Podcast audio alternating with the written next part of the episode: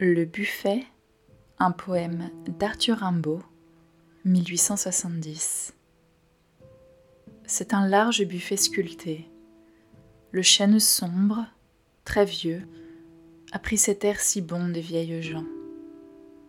Le buffet est ouvert et verse dans son ombre comme un flot de vin vieux, des parfums engageants.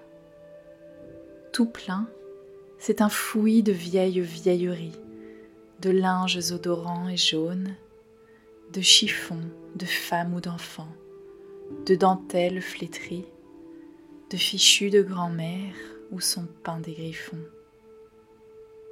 C'est là qu'on trouverait les médaillons, les mèches de cheveux blancs ou blonds, les portraits, les fleurs sèches, dont le parfum se mêle à des parfums de fruits.